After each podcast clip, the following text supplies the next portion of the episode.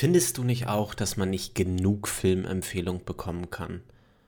Oder dass man mal wieder mehr über Filme sprechen sollte? Dann bist du hier genau richtig. Ich bin Johannes, Filmfan seit ich klein bin und ich hole mir jede Folge Bekannte, Freunde oder Personen aus der Familie vor das Mikrofon, die alle einen Lieblingsfilm mitbringen. Und über diesen Film werden wir dann sprechen. Über die Entstehungsgeschichte des Films, Hintergrundwissen, Kontroversen und natürlich über den Film selbst. Somit könnt ihr eure Watchlist erweitern und einige Klassiker mit uns nochmal neu erleben. Und jetzt Film ab. Das ist der zweite Teil zu Vergiss mein nicht mit Nadine. Viel Spaß weiterhin. Genau, er sagt es dann in der Erinnerung, Clementine ähm, äh, sagt, was passiert und dass er das nicht will. Und ähm, sie oder er versucht sie irgendwie einen Stock äh, ähm, zwischen die Augen zu klemmen oder seine Augenlider damit ähm, offen zu halten. Und es funktioniert. Er hat tatsächlich auf einmal die Augen geöffnet in der Realität, also in äh, seinem Bett ähm, mit dem Taucherhelm auf, ähm, hat er die Augen geöffnet und Stan und Patrick, äh, Stan und Mary bemerken das oder Mary merkt nee, nee, Doch. Nein, ich glaube, an, an der Stelle kriegen sie es, glaube ich, noch nicht mit. Noch nicht. Okay. Ähm, aber er sagt, es hat funktioniert, ich konnte sehen, wo genau. so ja, ja. schnell, wir müssen weitermachen. Dann sagt sie letztendlich, ey, alle Erinnerungen, wo du mich gerade mitnimmst, die werden gelöscht. Du musst mich also irgendwie mitnehmen an Erinnerungen, wo ich gar nicht da war, damit du mich nicht da rauslöschen kannst aus diesen Erinnerungen. Und dann haben wir diesen Sprung mega weird in seine Kindheit auf einmal, mhm. äh, wo sie halt nicht mit dabei war, äh, wo seine Mutter dann da irgendwie rumläuft und sie letztendlich die Haushaltshilfe ist. ja, mega coole Szene, weil ähm, genau in dieser verrückten Reise in seinem Unterbewusstsein passieren ganz viele Effekte. Also Clementine verschwindet einfach oder ähm, die Umgebung verändert sich und da sind viele computeranimierte Effekte, aber auch ein paar Effekte, die ähm, äh, nicht im Schnitt entstanden sind, sondern live vor der Kamera entstanden ist, sind. Und das ist eine total coole äh, Szene. Da habe ich auch das Making-of zugesehen. Da haben sie nämlich äh, mit Perspektive und einem speziellen Kulissenbau dafür gesorgt, dass Jim Carrey in Originalgröße unter den Tisch passt. Also er sieht aus wie, wie äh, erwachsen, aber geschrumpft auf sein fünfjähriges Ich. Äh, äh, von der Größe. Und äh, genau, das ist direkt beim Dreh passiert durch so einen Perspektivenwechsel. Also, na, was näher an der Kamera dran ist, ist größer, was weiter weg ist, ist kleiner. Und deswegen haben sie so einen riesen langen Tisch, nach hinten langen Tisch gebaut, wo er eben hinten unter dem Tisch sitzt und vorne steht Kate Winslet äh, in abgefahrenen Klamotten. Sie freut sich total, dass sie so 70er Jahre Kleidchen anhat äh, das mega cool aussieht. Genau. Und genau, sie versuchen also, jetzt. Ja, also äh, äh, übrigens dazu nochmal ganz kurz: die Forced Perspective hatten mhm. wir letzte Woche gerade drüber gesprochen. Ähm, da haben wir nämlich über Herr der Ringe gesprochen. Ah, und da haben sie die gleiche Technik übrigens auch angewendet. Ja, ähm, für Frodo. Für die Hobbits generell. ähm, genau für Frodo, der in diesem Film ist. Verrückt. Äh, Verrückt. es, es, es, kommt alles wieder zusammen. Ähm, außerdem haben sie, das, da muss ich sagen, wenn man das so als Blu-ray hat, einige Sachen, also diese Forced Perspective, super. Altert null für mich. Also im Herrn der Ringe nicht und hier auch nicht. Allerdings haben sie im Hintergrund die Küche, die Küchenutensilien und so weiter ähm, die mussten ja wieder groß sein. Also die Töpfe und so weiter, die da hinten waren. Und dann haben sie einfach ein Gemälde oder ein Foto in den Hintergrund gepackt. und man sieht es schon sehr eindeutig, muss ich sagen. Also keine, wirklich keine große genau Kritik. Hinguckt. Mir ist es sofort aufgefallen. äh, keine große Kritik, aber ich sag mal so, der Film ist aus dem Jahr 2004. Ne? Also das muss man auch einfach mal bedenken. Der hatte eher ein kleines Budget. Ähm, also es war jetzt kein Hollywood-Blockbuster, wo man alles äh, mit Computereffekten gemacht hat. Ähm, er sieht aber tatsächlich fantastisch aus in vielen anderen ähm, Szenen dann. Mhm. Genau, in der Küche. Ich habe dich unterbrochen. Worüber sprechen ja. Sie? Genau. Ähm, also, äh, der kleine Joel ist komplett abgelenkt, weil er eben unter diesem Tisch äh, sitzt und dann quasi unter den Rock guckt von ähm, Clementine oder in dem Moment ja Clementine als die Haushaltshilfe. Und ähm, genau, er, er hat ja dann, also da ist er ja voll Jim Carrey und darf mal ja. ein bisschen durchdrehen. Ne? Ja. Wenn er den fünfjährigen Joel spielt, dann kann er mal ein bisschen albern werden. Und ja. äh, die Clementine merkt es halt und denkt halt so, okay, wie kann ich den jetzt wieder in das erwachsene Joel-Denken zurückbekommen? Und dann hebt sie ihren Rock halt hoch, dass er ihre Unterwäsche sieht oder ihr einen Schritt gucken kann. Ähm, und sagt so, hey, ist übrigens immer noch da. Hallo, ich bin's. und er sagt nur, ey, was sagt er? Yikes oder so. Irgendwie sowas. Man merkt es auf jeden Fall. Alles klar. Genau. Und das, das führt übrigens auch dazu, dass er aufwacht. Also er wacht auf und jetzt kriegen sie es mit. Shit, der Typ ist wach. Mhm. Also sind super panisch. Äh, Mary und Stan und ähm, aber auch total bekifft. und, und, sie haben auch noch, sie haben äh, auch noch Besuch bekommen. Das haben wir vergessen zu erwähnen, aber ähm, der Doktor. Der Nein, Haupt jetzt rufen sie, sie rufen ihn ja jetzt an, weil es so schief gelaufen ist, sagen sie, äh, äh, jetzt muss aber der Chef kommen. Ja, also glaub, sie wenn, rufen ihn. Ich glaube, wenn er wach wird, wirklich wach, ist er schon da. Dann ist er, glaube ich, da. Also vielleicht hattest okay, du recht dann glaube ich, ich hatte du, recht. Ja, ich glaube ja. Ja, ja, ja. Genau. Sie haben schon das erste Augenaufreißen bemerkt und haben dann gesagt, also nee, das erste Mal, glaube ich, nämlich schafft es Stan, ihn zurückzuholen und dann beim zweiten Mal ähm, nicht mehr und da rufen sie den Professor an und da merken wir auch schon, also wir haben es schon ein bisschen vorher gemerkt, dass Mary sehr für den Tom Wilkinson, also den Chefprofessor, schwärmt und ähm, ja, sie, sie versucht will, sie will auf jeden Fall bleiben, obwohl sie komplett dicht ist. Ja. so. Und äh, ja, und will ihn weiterhin beeindrucken und ähm, ja, schwärmt ihn an. Was für ein toller Künstler und Wissenschaftler. Da dachte, ich, da dachte ich auch so, als ich das gesehen habe, dachte ich so, was zur Hölle ist das denn jetzt? Wir haben schon diese, wenn wir es jetzt in Jugendsprache, Cringe-Beziehung da zwischen, zwischen Stan und Mary und dann Patrick und Clementine. Und jetzt kommt auch noch sie an, während ihr Freund im gleichen Raum ist und sie flirtet einfach bis zum Abwinken mit dem. Ich also, was für ein Film bin ich hier gelandet? Nadine, was hast du uns hier mitgebracht? ja. Ja, ein Film über wahre und nicht so wahre Liebe, ne? Ja, er, er ist auf jeden Fall wieder schnell weiter. Er ist auf jeden Fall, die sind wieder in einer nächsten Erinnerung. Sie sitzen im Auto und gucken einen Film im Hintergrund, so hinter einer Wand, synchronisieren den so ein bisschen selber mit. Jim Carrey darf auch wieder Jim Carrey sein. Ähm, wobei es ihm nicht gerecht wird, muss man ja sagen. Also, ist ein toller Schauspieler, wie man an diesem Film auch sieht. Ähm, und während die im Auto sitzen, verschwindet langsam die Umgebung. Verschwindet dann auch das Auto, nachdem sie.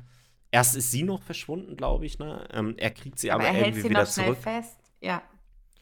Genau, dann stehen sie auf und rennen weg aus dem Auto.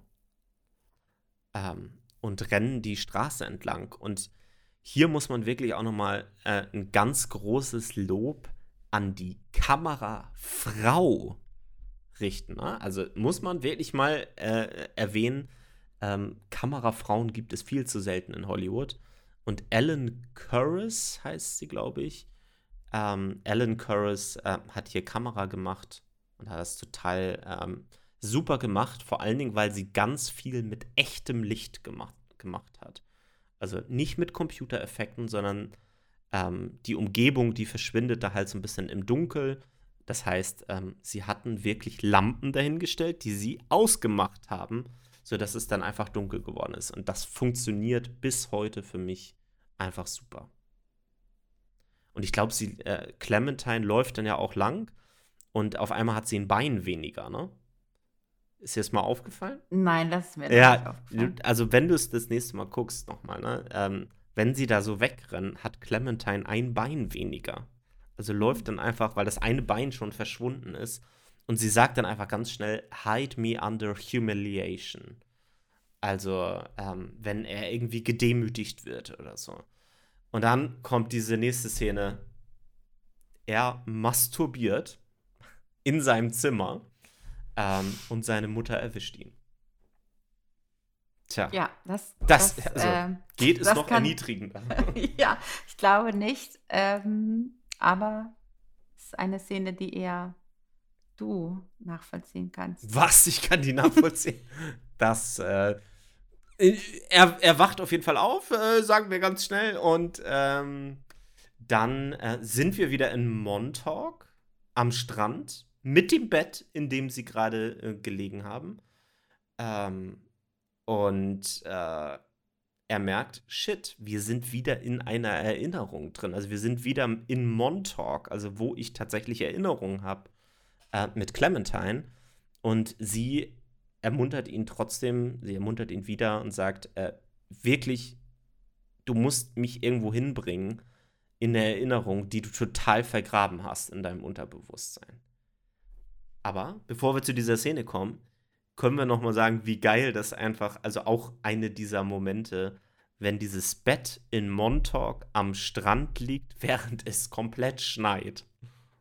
Ich liebe ja. diese, dieses Bild auch einfach. Das ist ein tolles Bild und äh, ja, aber man merkt auch an der Szene und in einigen anderen Szenen, wie viel Spaß die auch hatten am Set, eben auch durch diese Physical Effects, also, ne, dass nicht alles irgendwie am Computer generiert wurde, sondern ähm, auch die sitzen irgendwann zwischendurch, das war, glaube ich, schon die Szene, haben wir nicht drüber gesprochen, auf dem Sofa und es fängt an zu regnen.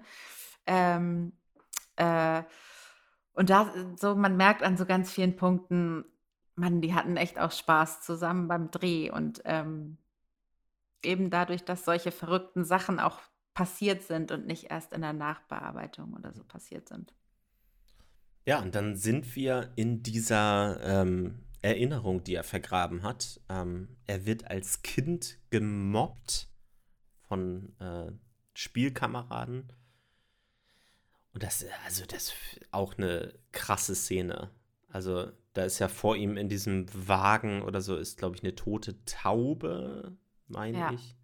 Und er wird von den umstehenden Jungs, zu denen er wahrscheinlich dazugehören will, aber nie richtig dazugehört, irgendwie ähm, aufgepeitscht und ähm, sie schreien auf ihn ein, dass er mit, ja, er hat einen Hammer in der Hand und sie schreien auf ihn ein, dass er dieses, diese Taube äh, zertrümmern soll und ähm, ja, irgendwann schlägt da drauf, alles verstummt und ähm, es ist auch wirklich, ja, auch so ein Moment, der sofort irgendwie in Mark und Bein geht, weil man das so spürt, diese Verzweiflung, dieser Ekel und so. Und dann kommt Kate, äh, kommt Clementine ähm, mit ne, in groß, äh, also in erwachsener ähm, Gestalt, aber mit Cowboy-Hut auf. Also die sind da auch irgendwie alle verkleidet irgendwie ähm,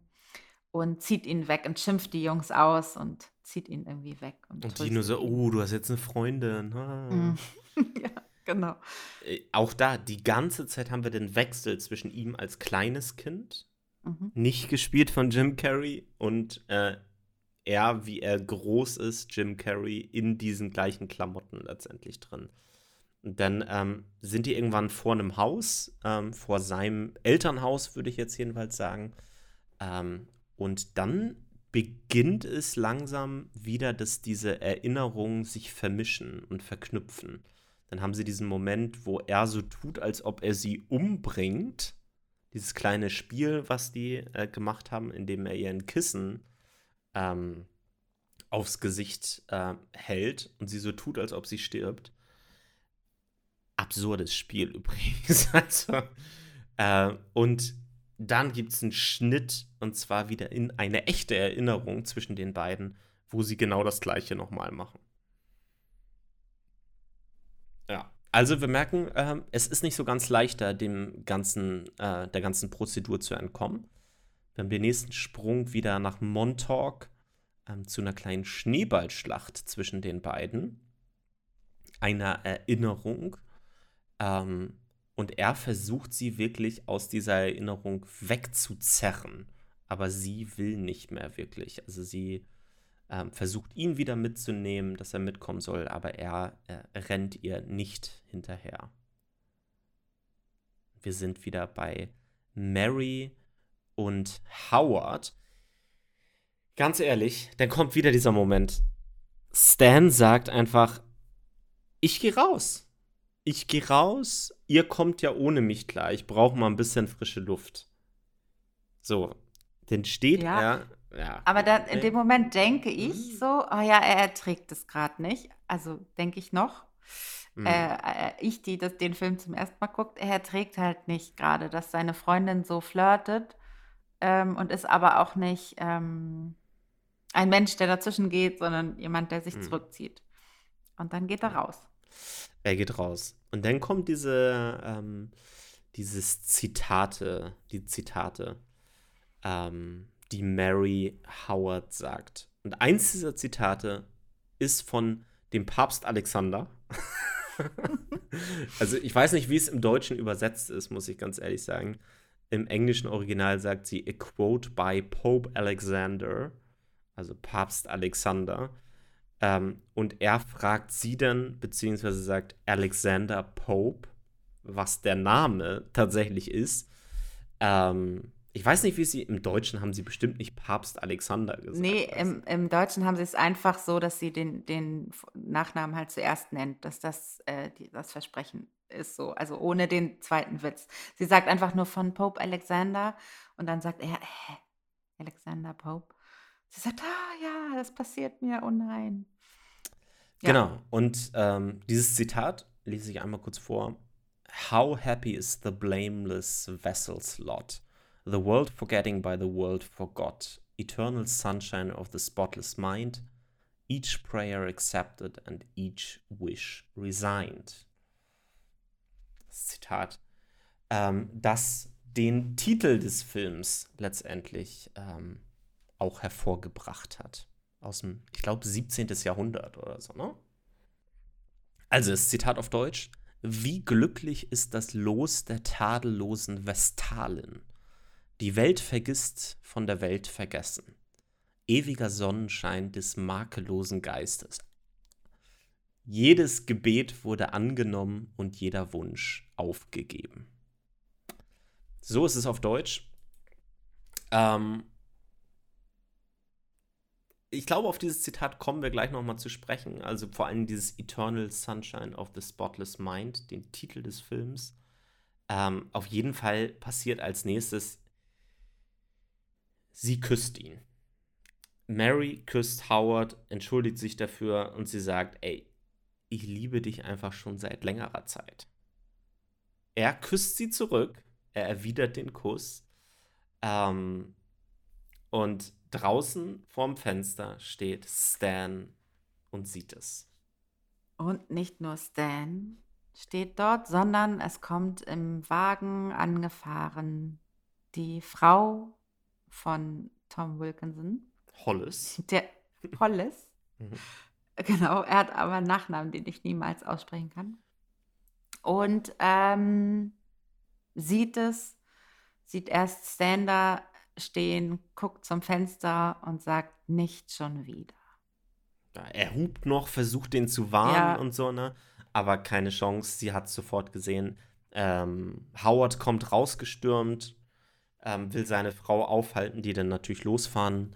äh, möchte. Ähm, Mary kommt noch hinterher Kommt und sagt, ich bin nur ein dummes Mädchen, dass ich Und irgendwie ich war's, ich war's, ich habe ihn verführt und die Frau von dem Professor guckt sie sehr mitleidig an und sagt, ähm, du kannst ihn haben, du hattest ihn ja schon. Ja, und dann so, äh, was? What? ähm, Ah. Und dann äh, ist sie weggefahren und er gesteht Mary dann letztendlich, ähm, wir haben schon eine Vergangenheit miteinander gehabt. Im Originaldrehbuch gibt es übrigens ähm, tatsächlich eine ungeplante Schwangerschaft von Mary.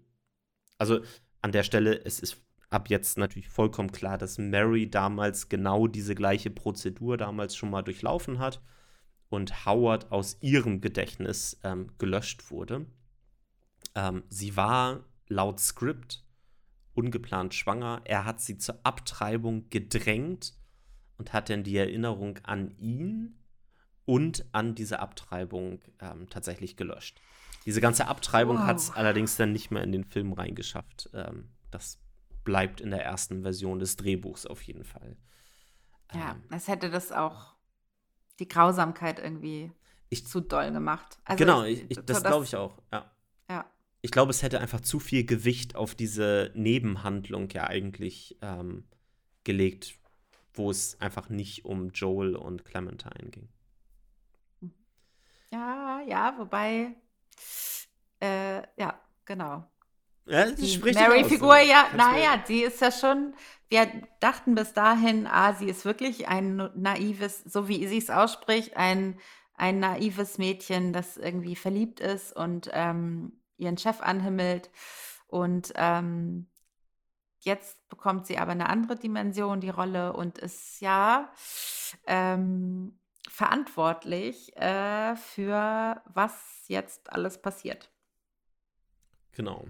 Vorher sind wir aber bei in der Erinnerung, denn während die da draußen die ganze Zeit rumstreiten, liegt Joel immer noch in seinem Bett, hat diese Taucherglocke auf dem Kopf. Ähm, und er ist in der Erinnerung mit äh, Clementine in der Bibliothek, wo sie arbeitet. Und da finde ich auch wieder die Details so toll.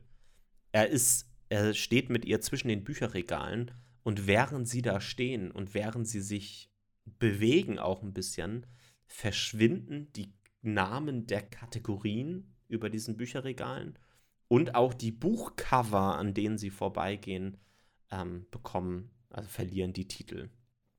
Also auch diese Erinnerung beginnt, so würde ich das jedenfalls interpretieren, sich langsam aufzulösen. Ähm, er sagt ihr, ja, ich möchte dich gerne ausführen, mit dir auf ein Date gehen. Und sie sagt, "Ah, du bist aber verheiratet. Hm.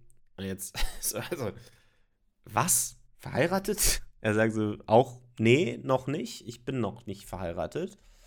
Ähm, und dann kommt dieses Zitat, was ich ganz besonders finde von ihr.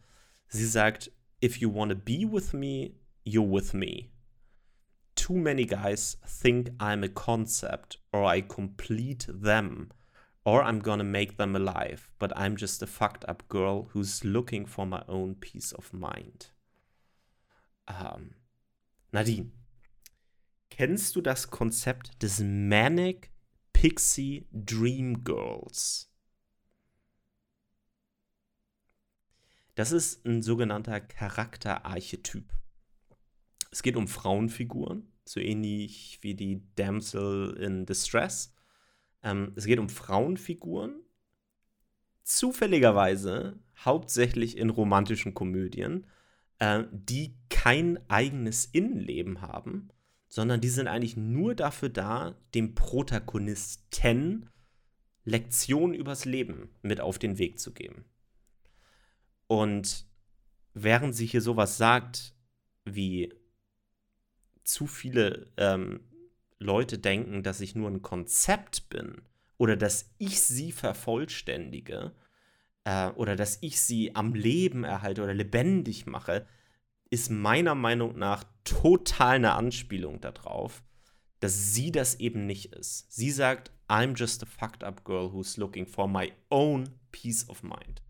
Und das finde ich einfach so eine tolle Message hier, dass sie sie selber ist und dass sie nicht dafür da ist, um irgendjemanden zu ergänzen oder ähm, für einen Mann irgendwie dafür da ist, um eine männliche Figur interessanter zu machen, sondern sie als Frau ist halt da und äh, ist ihre eigene Person. Das finde ich einfach super stark. Übrigens, klassisch. Finde ich auch, hast du toll gesagt. klassische, äh, wenn man bei Wikipedia guckt, Manic Pixie Dream Girl, werden folgende Personen ähm, oder Schauspieler aufgeführt, die bestimmte Rollen gespielt haben.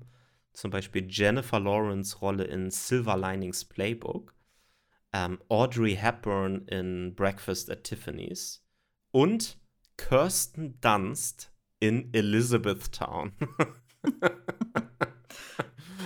hm. ähm, klassische ähm, Archetypen für das Manic Pixie Dream Girl.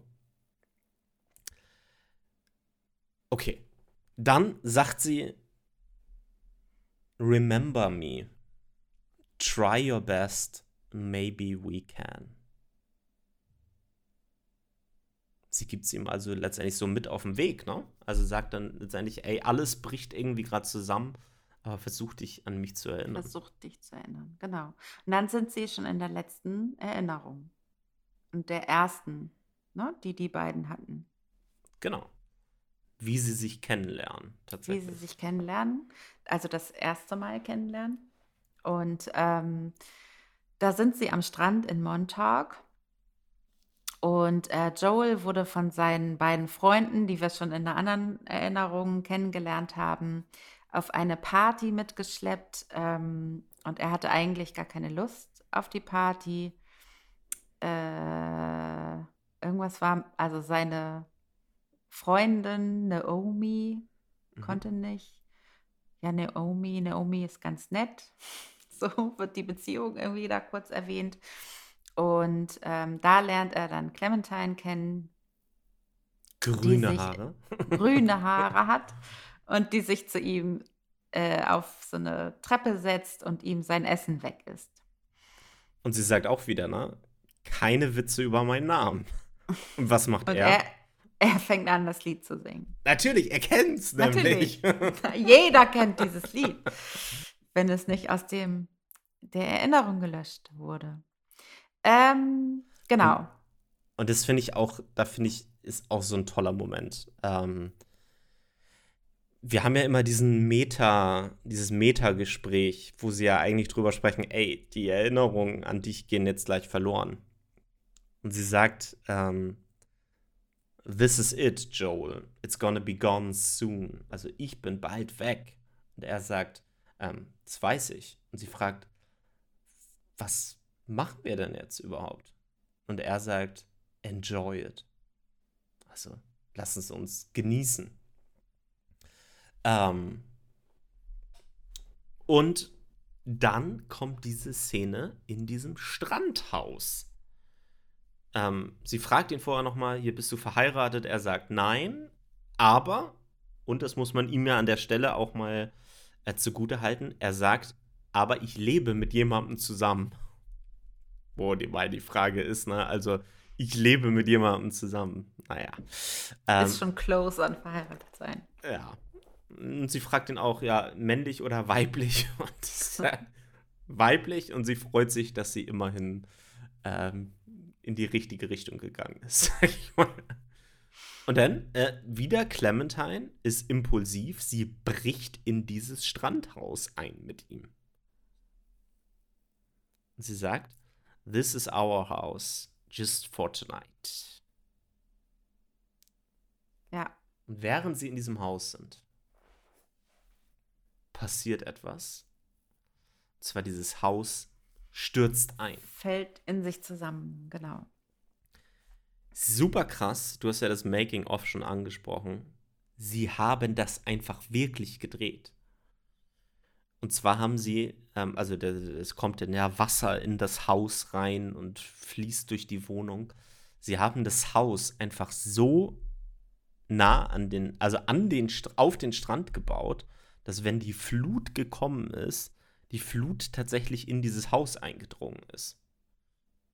Die äh, Firma, die das, glaube ich, ursprünglich machen sollte, hat dann beim Bau gesagt, ey, sag mal, spinnt ihr eigentlich? Äh, das machen wir mit Sicherheit nicht. Dann wurde die Firma gefeuert und die haben es halt trotzdem gebaut. Ähm, und es ist einfach, also ich finde es einfach faszinierend, dass sie das ähm, gebaut haben. Und natürlich gab es auch einen äh, Computereffekt da mit drin, oder es gibt immer mal wieder Computereffekte, wenn das Haus von außen so zusammenstürzt äh, und sich langsam so auflöst, ist das teilweise natürlich auch im Computer entstanden. Aber viel davon haben sie eben in echt gedreht. Ja, und das wirkt sich halt auch aufs Spiel aus. Ne? Also wenn du dir nicht die ganze Zeit vorstellen musst, jetzt äh, ähm, fällt was zusammen, sondern es fällt irgendwie zusammen, während du das spielst. Also ich ähm, finde, das merkt man dem Film einfach an.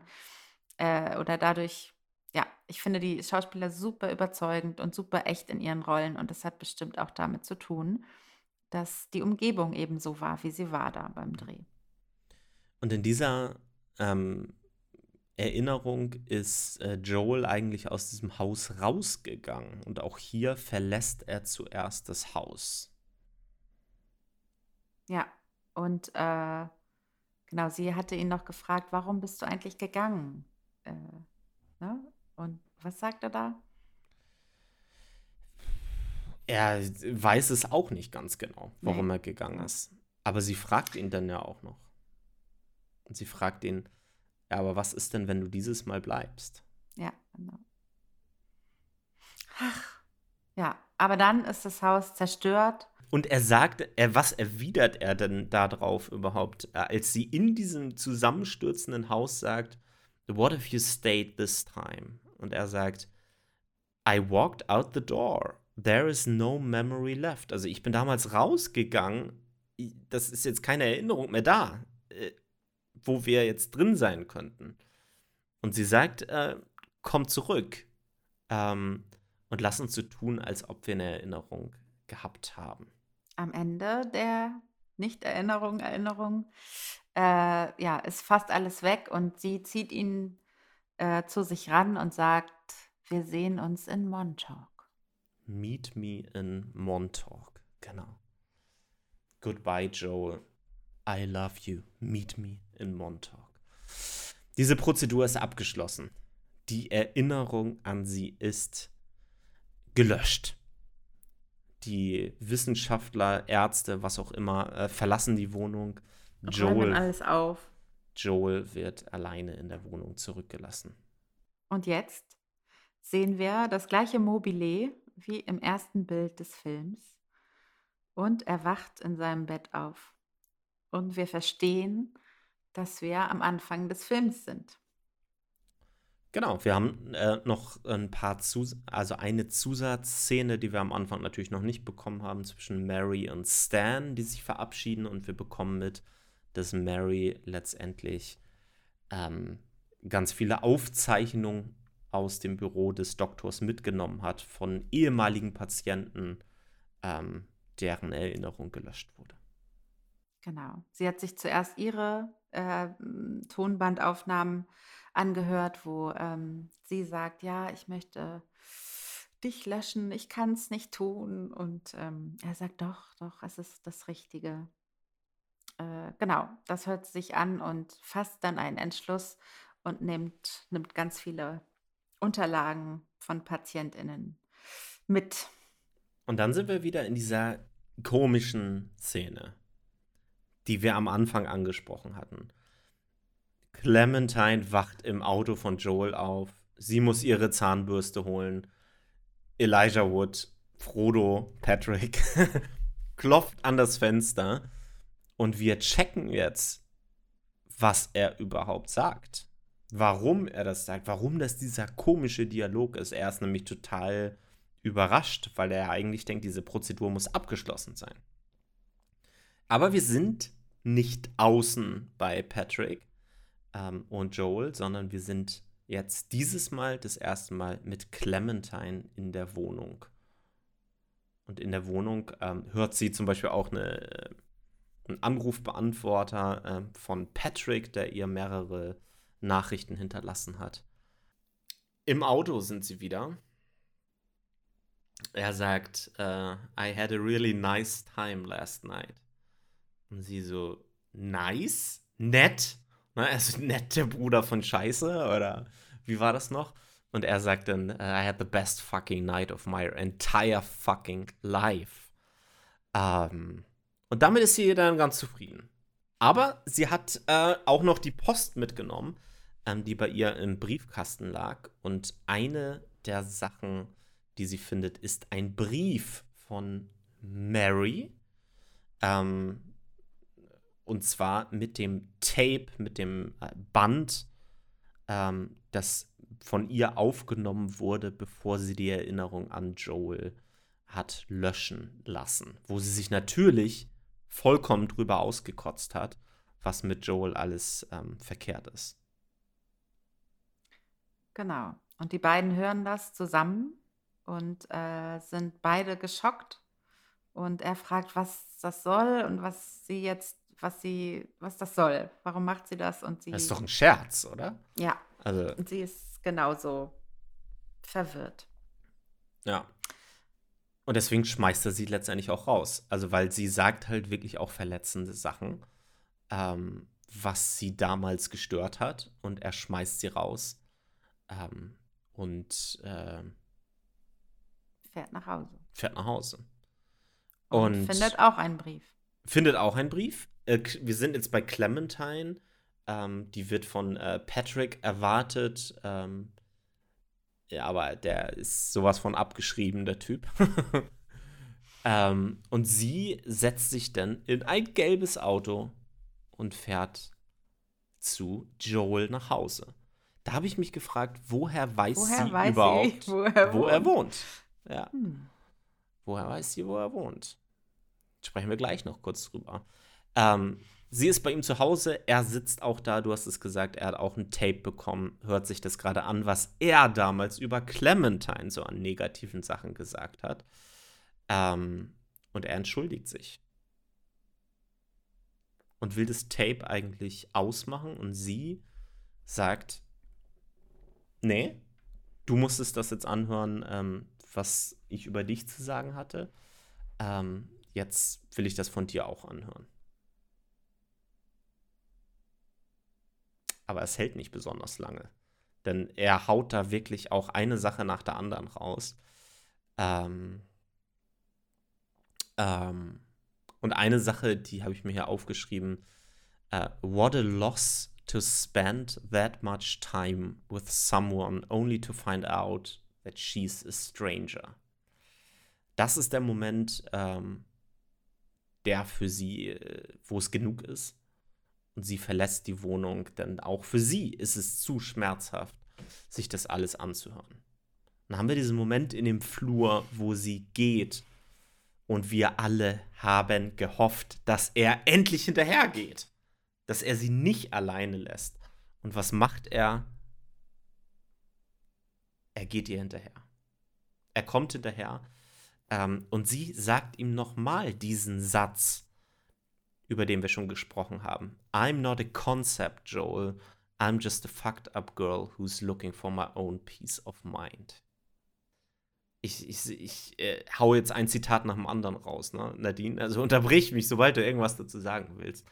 Ähm, und er sagt, ähm, ich kann überhaupt nichts an dir finden, was ich nicht mag. Und sie sagt, aber du wirst es noch. Du wirst irgendwas finden. Und er sagt, okay. Und sie sagt, okay.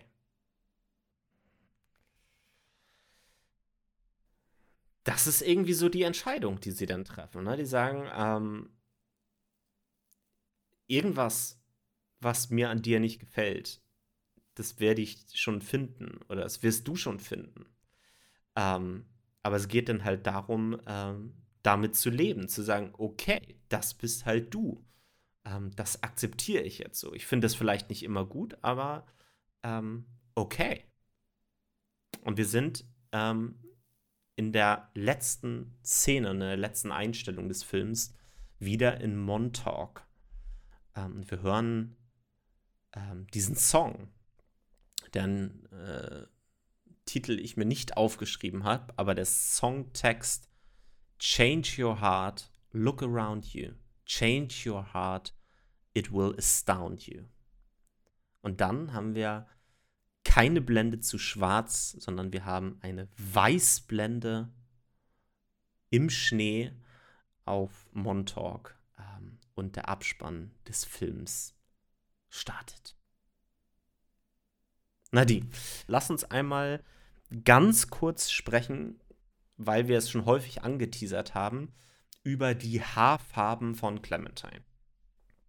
Ja, die Haarfarben okay. von Clementine. Also wir haben, mhm. welche Haarfarben haben wir?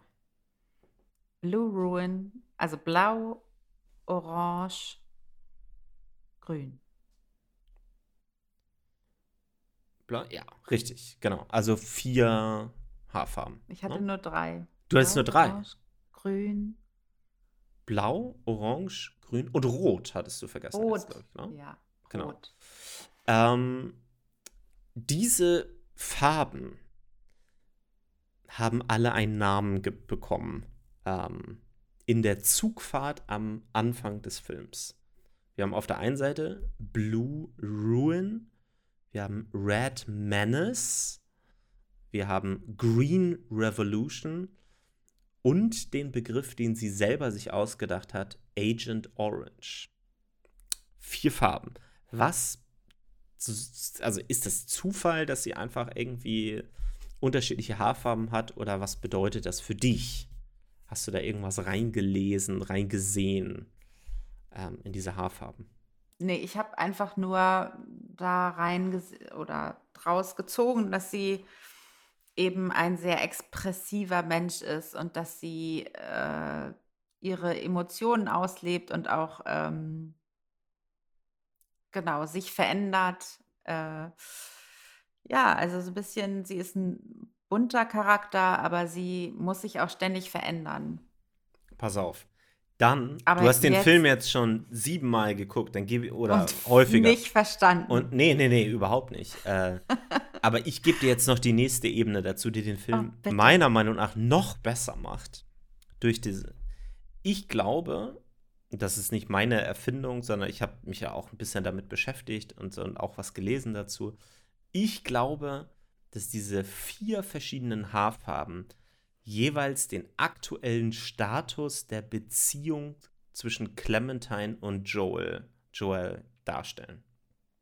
Wir haben also auf der einen Seite haben wir die Phase, in der sie sich frisch verlieben.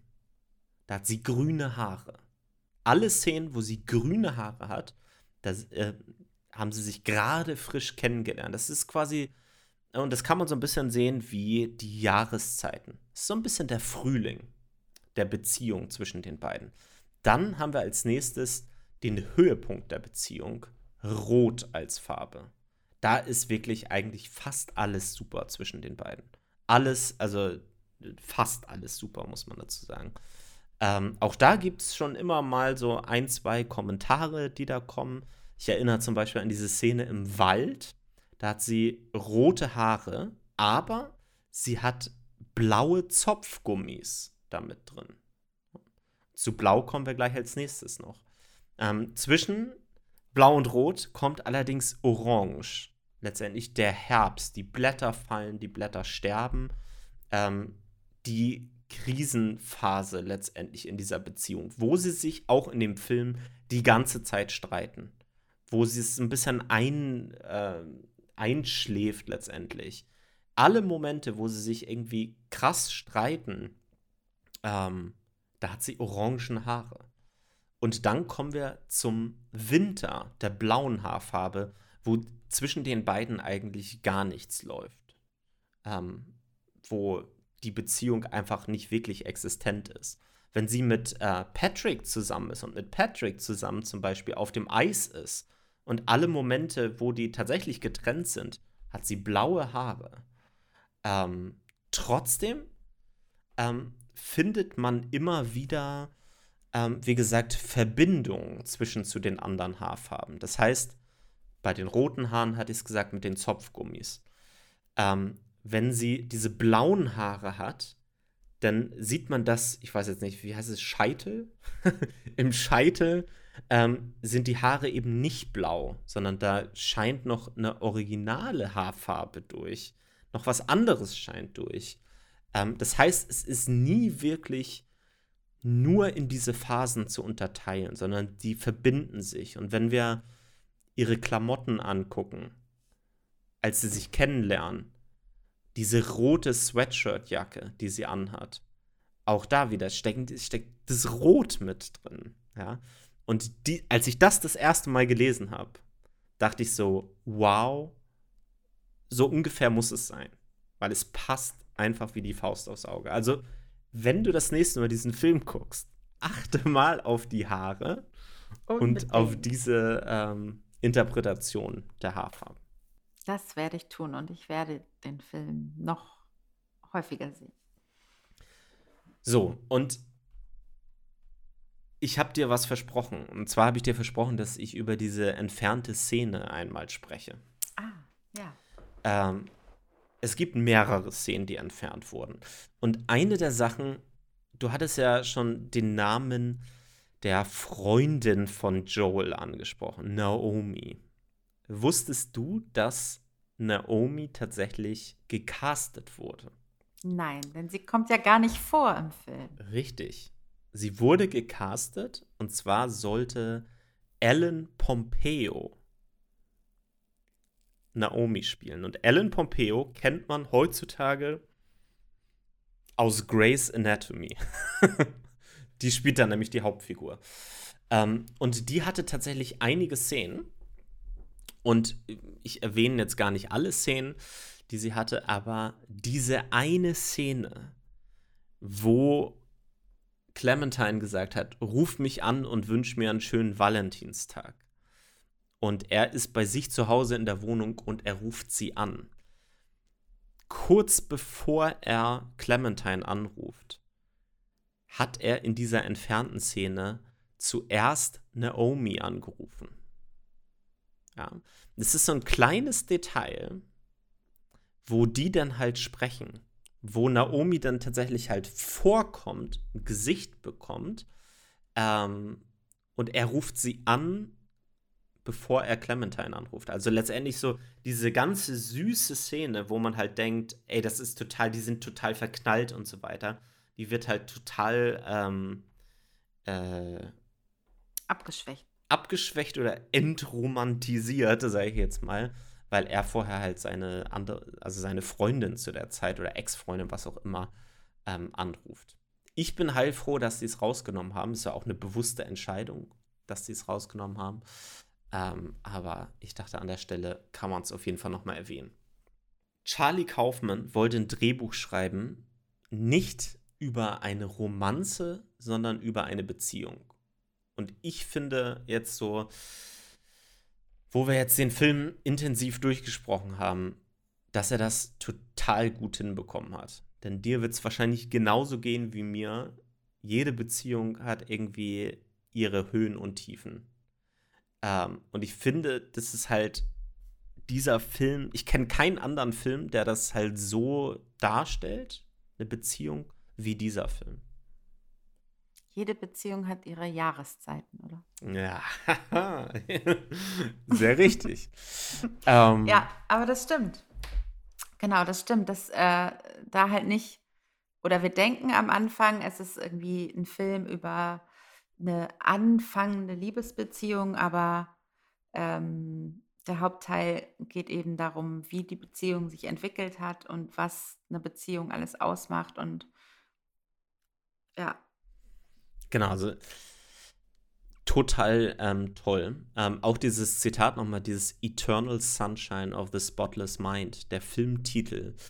Ähm, also das, äh, wie sagt, wie übersetzt man es da nochmal? Ähm, das, der makellose Geist, so der bekommt ewigen Sonnenschein. Aber diesen makellosen Geist und diesen ewigen Sonnenschein, den gibt es eben nicht. Ähm, und es gibt ähm, einen also erstmal, ich finde es total ähm, cool, wie. Ich, ich gehe noch mal kurz zurück, bevor ich zu meinem Endfazit komme gleich. Ähm, ich finde es total toll, auch wie der Film aufgebaut ist. Dass der Film nicht konventionell er erzählt wird. Der Film ist auch hier wieder kein Konzept einer romantischen Komödie, sondern ein Film, wie es halt wirklich ist. Ähm, es geht manchmal, also der Film erzählt sich größtenteils rückwärts. Das heißt, wir starten letztendlich am Ende des Films. Und wir haben, bekommen am Ende des Films fast die schönsten Momente letztendlich geliefert. Fast, nicht ausschließlich, während wir dann letztendlich ganz lange Zeit bergab gehen. Wo wir halt alles sehen, was halt irgendwie blöd ist und was ätzend ist. Äh, und alles ist aber auch miteinander ähm, verknüpft. Die Erinnerungen ähm, sind durcheinander und alles mischt sich, sowohl das Gute als auch das Negative, das, ähm, der Verlust, der da halt dann mit drin steckt von Erinnerungen, ähm, der Schmerz, aber halt auch das Glücklichsein. Und das finde ich halt äh, total cool, weil es so ist, wie das Leben ist. Nadine, dein ja. Fazit zum Film ja, der Film, ich habe es am Anfang gesagt, ist einfach völlig eingebrannt in mein Filmherz. Äh, eben weil er so echt ist, eben weil er ganz anders funktioniert als alle romantischen Filme, die ich sonst so kenne. Und ähm, ja, weil er einen so, du hast es gerade gesagt, er es fängt fröhlich an, er zieht einen echt runter, die beiden sind gemein zueinander, sagen schlimme Sachen, es gibt hässliche Streits, äh, ja, die man nicht in einem Film sonst findet, der darum gehen soll, eine Beziehung, eine funktionierende Beziehung zu zeigen. Und er endet aber eben doch so, dass ähm, die Figuren zueinander sagen, wir sagen ja auch zu den hässlichen Momenten. Und ja, deswegen lässt er einen sehr hoffnungsvoll zurück und man denkt, ja, so ist es eben in echt. Also ich unterstreiche, was du gesagt hast, quasi gerade. Ich schließe einfach mal ähm, diese Folge mit einem YouTube-Kommentar, den ich gelesen habe zu diesem Film. Und den finde ich, der hat es einfach wirklich so den Nagel auf den Kopf getroffen. Ähm, es geht um wahre Liebe. Zwei Personen, ähm, die trotz aller Schwierigkeiten und aller Steine, die denen in den Weg gestellt werden, ähm, füreinander bestimmt sind. Ähm, und es geht in diesem Film darum, sich immer und immer wieder ineinander zu verlieben, wieder neu ineinander zu verlieben. Und auch wenn du die schlimmsten Charakterzüge ähm, des Gegenübers siehst, die Liebe kann über die Zeit wachsen und auch immer aus dieser Zeit irgendwas mitnehmen. Und mich hat der Film emotional total gepackt. Auch immer noch, als ich den gestern noch mal geguckt habe. Ähm, und das finde ich einfach so eine schöne Message, die der Film mir mitgegeben hat, ohne in irgendeiner Form auch nur kitschig zu sein. Das muss man erstmal schaffen. Nadine, vielen Dank, dass du mit dabei warst ähm, bei Die fabelhafte Welt der Filme. Ähm, nächste Woche geht es wieder in äh, den Science-Fiction-Bereich mit Das fünfte Element von Luc Besson.